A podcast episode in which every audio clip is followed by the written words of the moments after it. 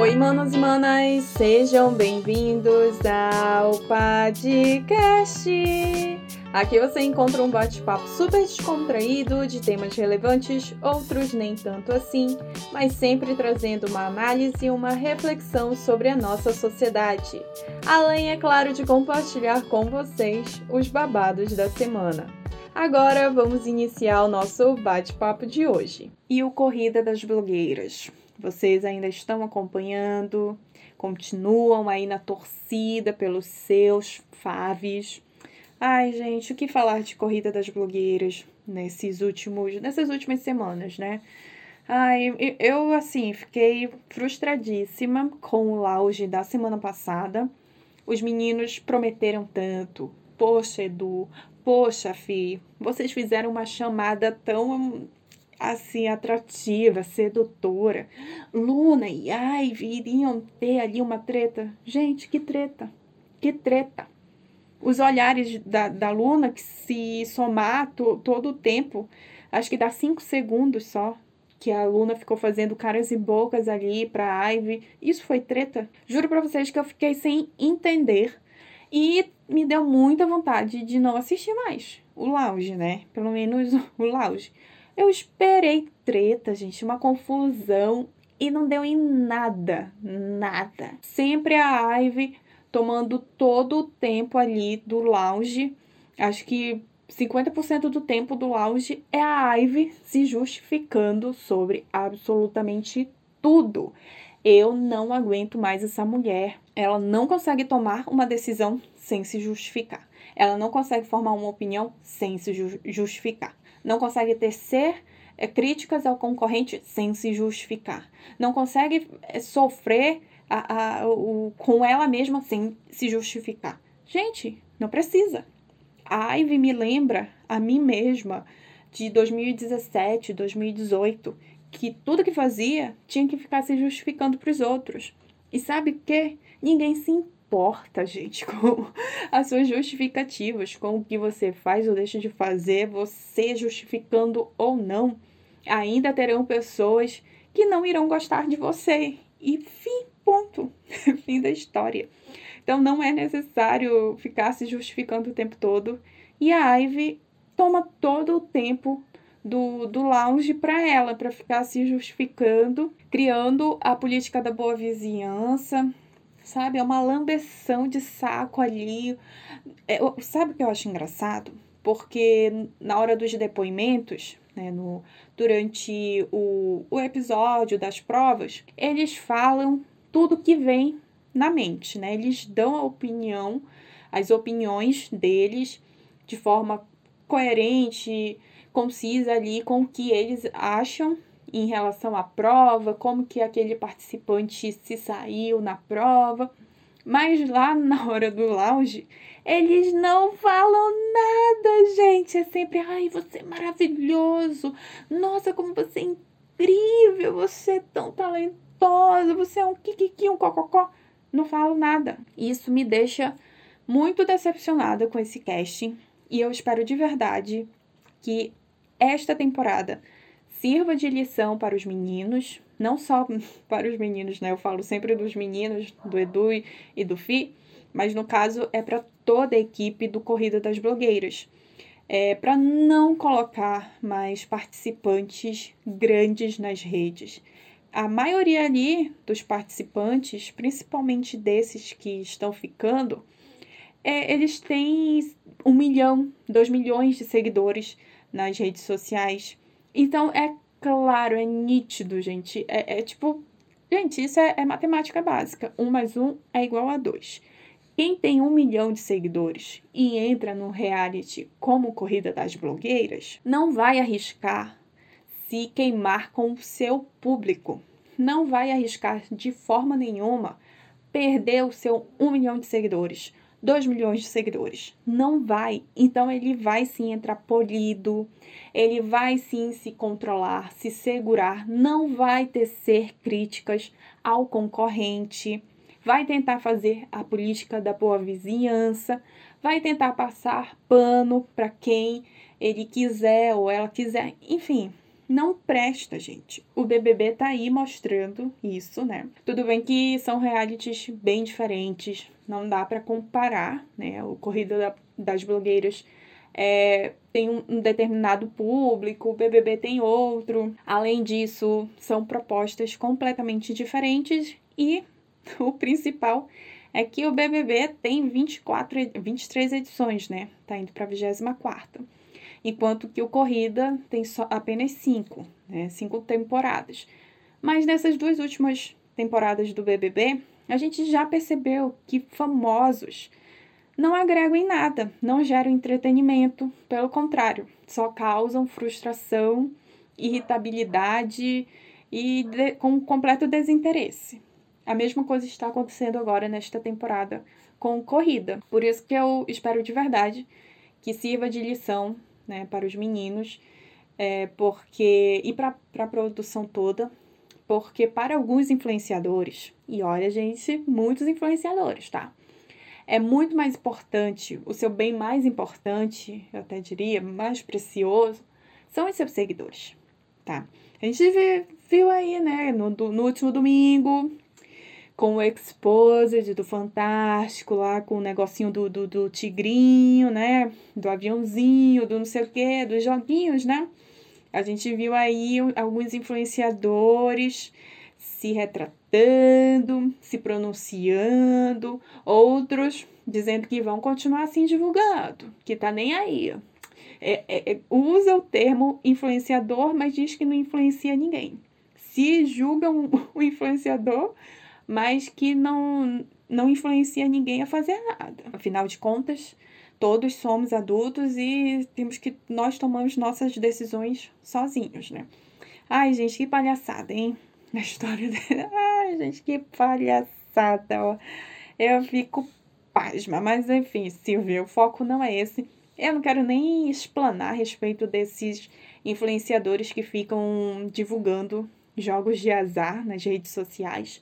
E eu não tô nem falando de, de influenciador pequeno, com 200, 300, 500 mil seguidores. Não, eu estou falando dessa galera aí de 30 milhões, 40 milhões, né? Que nem necessidade tem para estar tá divulgando, mas enfim, a gente ah, já percebe que para essas pessoas mais vale o dinheiro do que manter o caráter, a índole e a ética. Então, por isso que eu estou dizendo que para alguns influenciadores, o seu bem mais precioso são os, os seus seguidores. E entrar numa, num reality como Corrida das Blogueiras e arriscar perder esses seguidores que já tem, ah, é algo que não é uma opção. Então as pessoas entram sim polidas, seguindo um roteirinho, se segurando para não mostrar quem realmente são.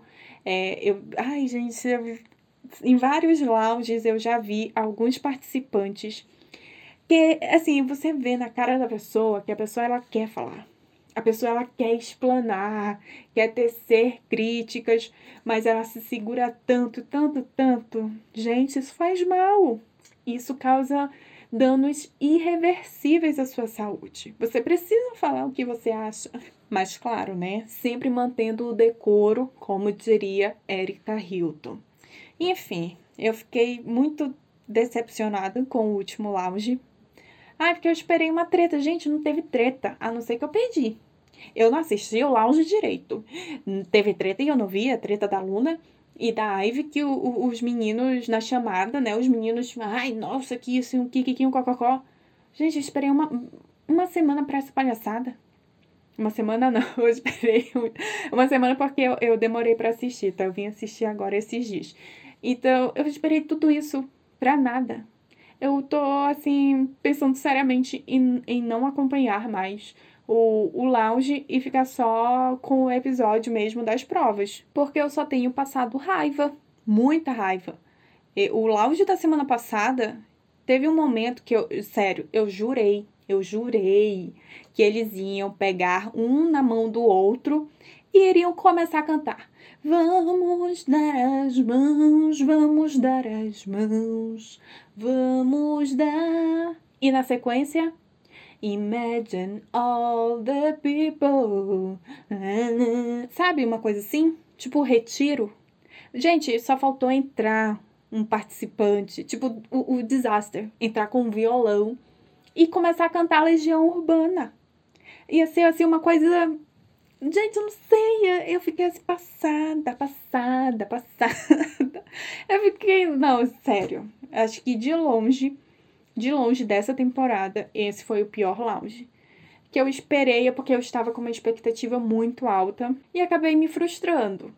E depois eu fui dar uma olhadinha nas, nas redes sociais, né? Lá no Twitter, no X. Ai, gente, eu tento chamar de X, tento respeitar o pronome da rede social, mas eu não consigo. Vou continuar chamando de Twitter. Fui dar uma fuçada em alguns perfis que fazem react e, enfim, né, do corrida. E eu vi muita gente, mas muita gente é, reclamando disso, de da, da galera sabonetar muito, muito lá no lounge, mas não apenas isso, é, se referindo a essa temporada como uma das mais fracas. E pelo que eu vi, né, que eu pude ver, as pessoas ainda acham a quarta temporada que foi a do ano passado, superior a todas, inclusive a essa. E o que eu achei mais bizarro, antes que eu esqueça, que Dakota, maravilhosa, maravilhosa, né? Foi na semana passada, né? Ela deu uma alfinetada. Deu ali, tentou ajudar, mover ali a competição, dar uma mexida, né? Mover não, é mexer na competição ver se o povo acorda, mas, gente, não adiantou de nada. O pior foi no auge, eles falando, repercutindo a participação da Dakota e as alfinetadas dela. A Alissa, ah, é porque ela gosta de causar, a Dakota gosta de causar, mas eu não. Ai, não, gente, eu quero ganhar a coroa, eu quero ganhar essa competição, esse reality, mas sem puxar o tapete de ninguém. Mona. Peraí, calma. Calma aí, gente. Eu, eu, eu, devo, eu devo estar maluquicíssima.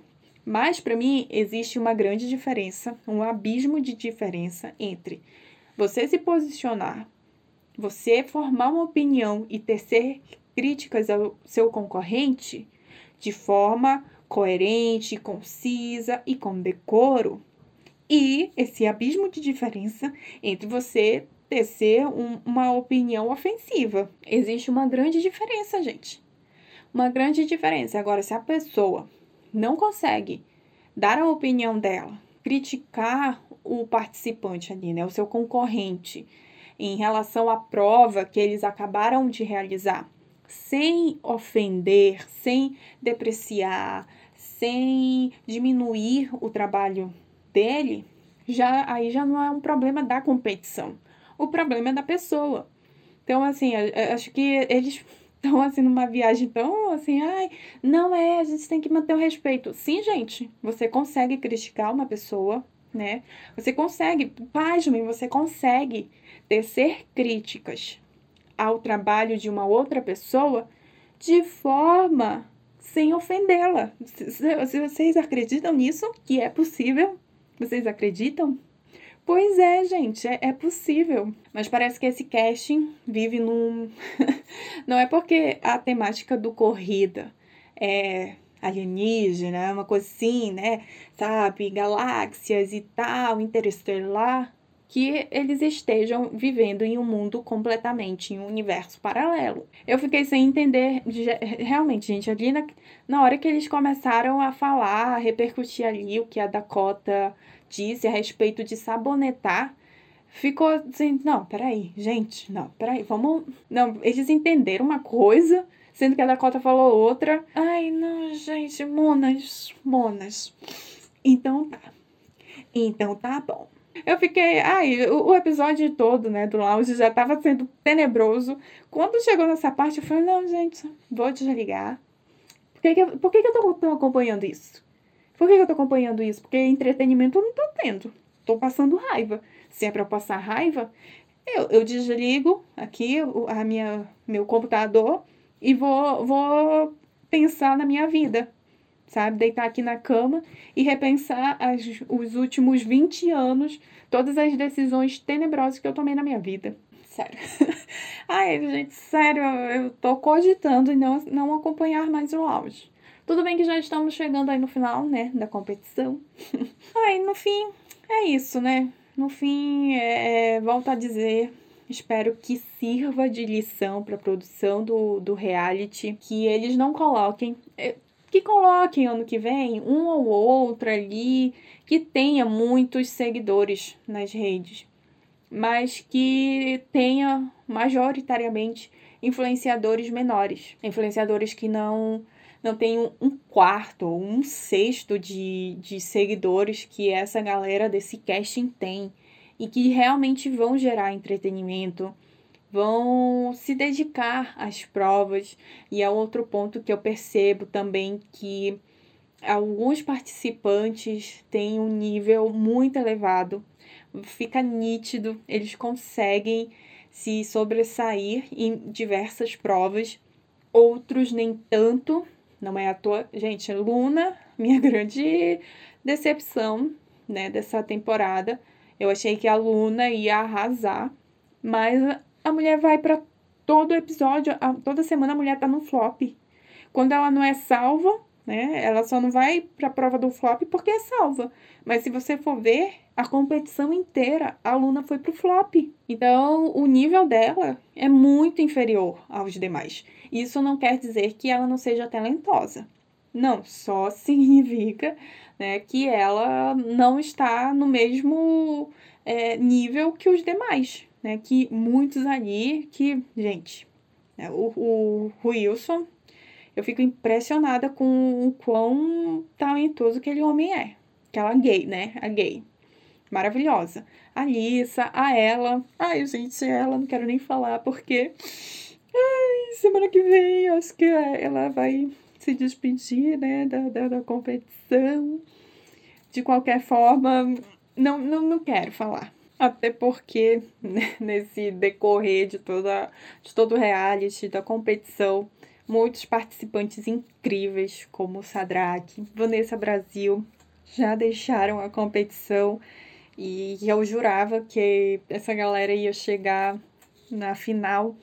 Ah, enfim, gente, é isso.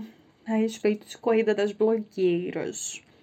Ai, enquanto que a produção, a, o nível das provas, o, dos looks dos meninos, dos jurados, está impecável.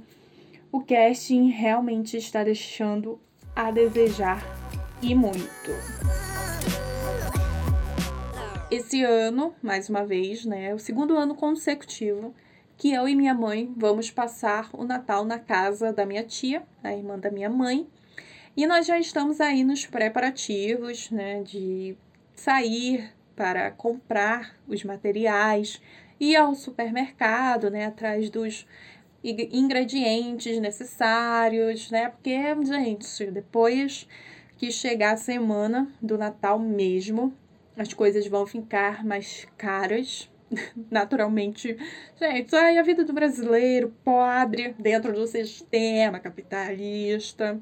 Eu preciso reclamar, né? Vou reclamar. Então nós acabamos nos antecedendo e já comprando alguns materiais. Minha mãe gosta de deixar aqui em casa. No ano passado nós fizemos assim também, de deixar uma ceia aqui, né? Deixar uma comidinha, uma sobremesa, um docinho, né? Por mais que a gente vá levar um prato, né? Eu vou levar um prato de comida e minha mãe vai levar a sobremesa clássica dela, que é o pudim. E por mais que eu seja suspeita para estar falando isto, o pudim da minha mãe é o melhor pudim do mundo, sério, delicioso. Então nós já deixamos né, aqui em casa alguns, já nos antecedemos e compramos alguns desses materiais, principalmente o material do pudim que, já gente, ano passado, sério, uma semana, acho que três, quatro dias antes da véspera de Natal, a minha mãe foi atrás de leite condensado porque ela queria fazer mais um pudim, não sei o que, uma coisa assim, sabe, de última hora.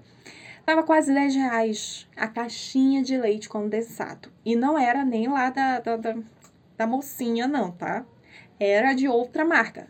porque o da mocinha estava beirando os 12 reais. Gente, surreal.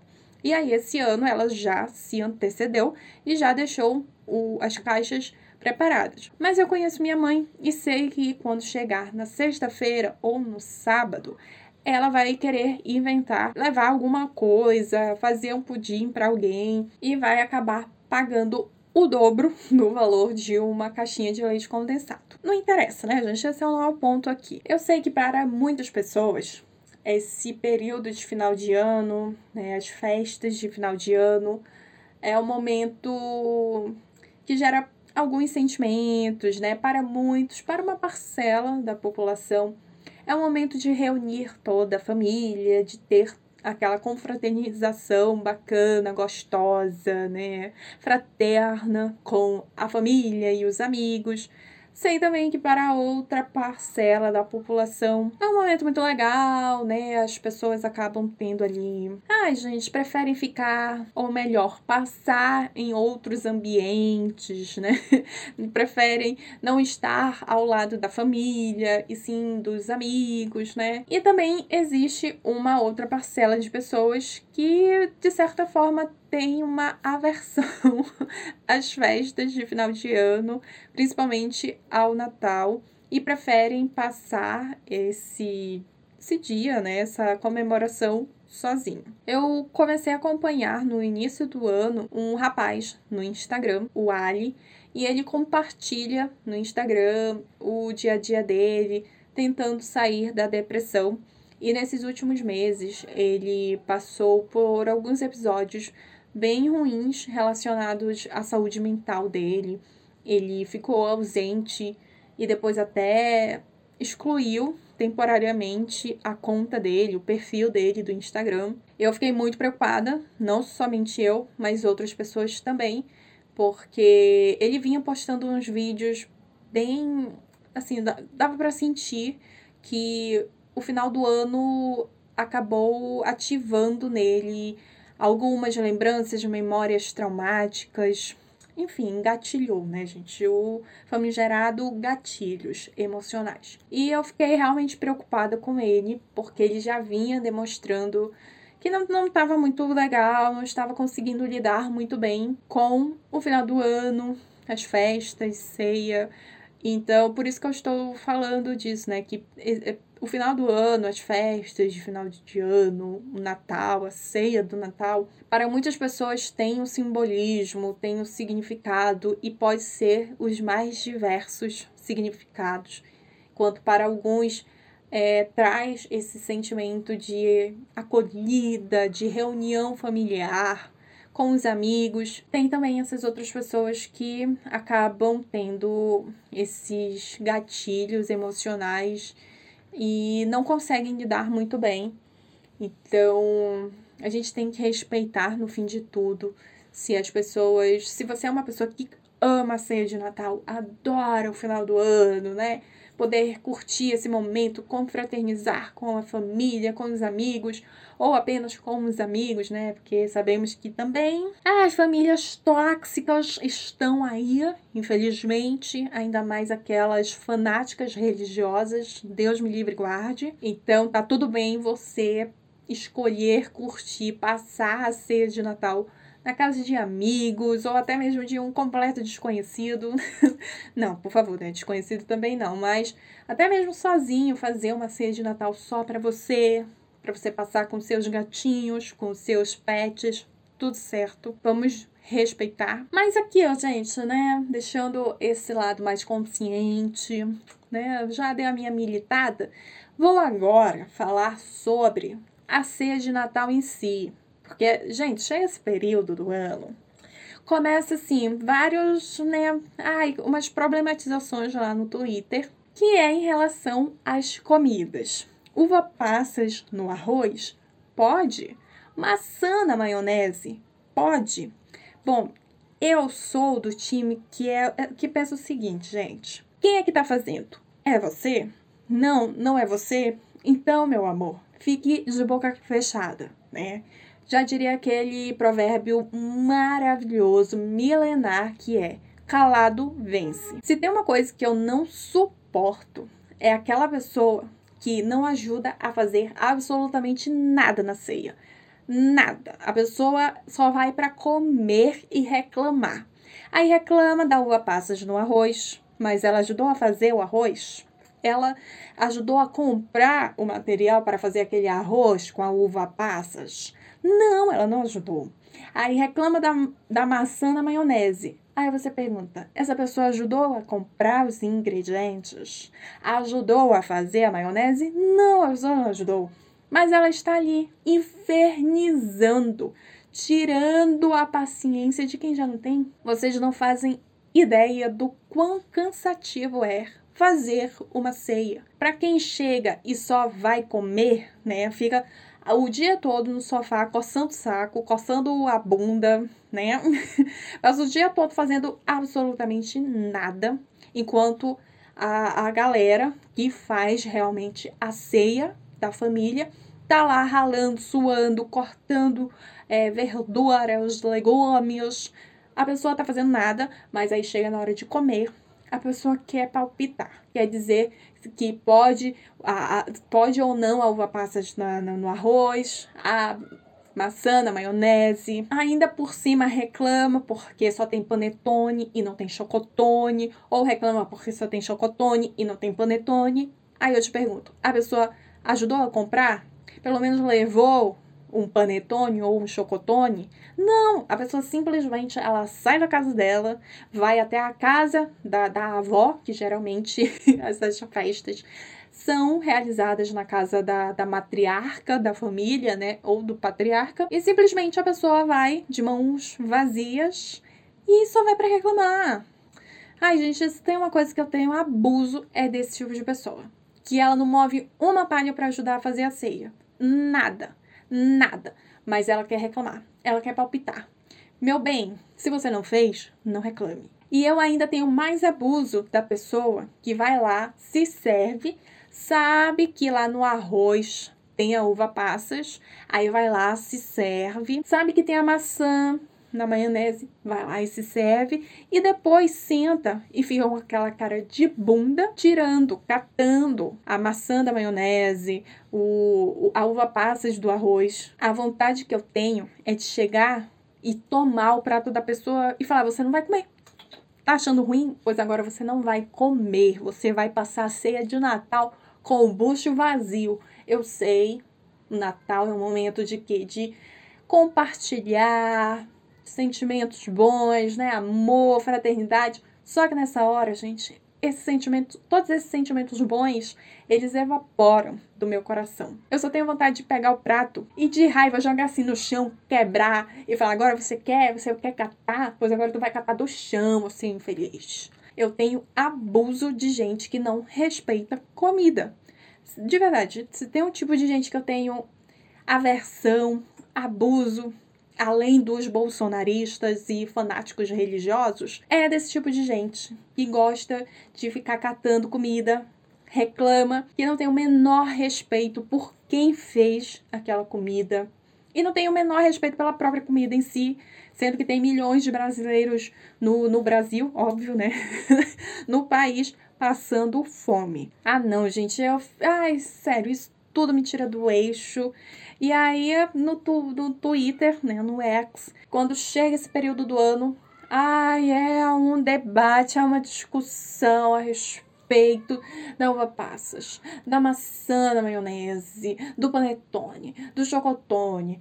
Gente, tem tantas coisas mais importantes para a gente discutir, debater, como, por exemplo, amigo secreto, o amigo oculto. Se tem uma coisa que eu não suporto, é isso, ainda mais se for no trabalho. Já passei muita raiva em amigo secreto, na escola, no trabalho, na faculdade. Gente, a gente só passa raiva. É só para passar raiva. Então, assim, a uva passas, a maçã na maionese é os últimos, assim, última coisa que eu fico pensando. Até porque eu como eu não tenho problema nenhum em comer a uva passas no arroz e a, a, a batata, não, a maçã na maionese. Não tenho problema nenhum.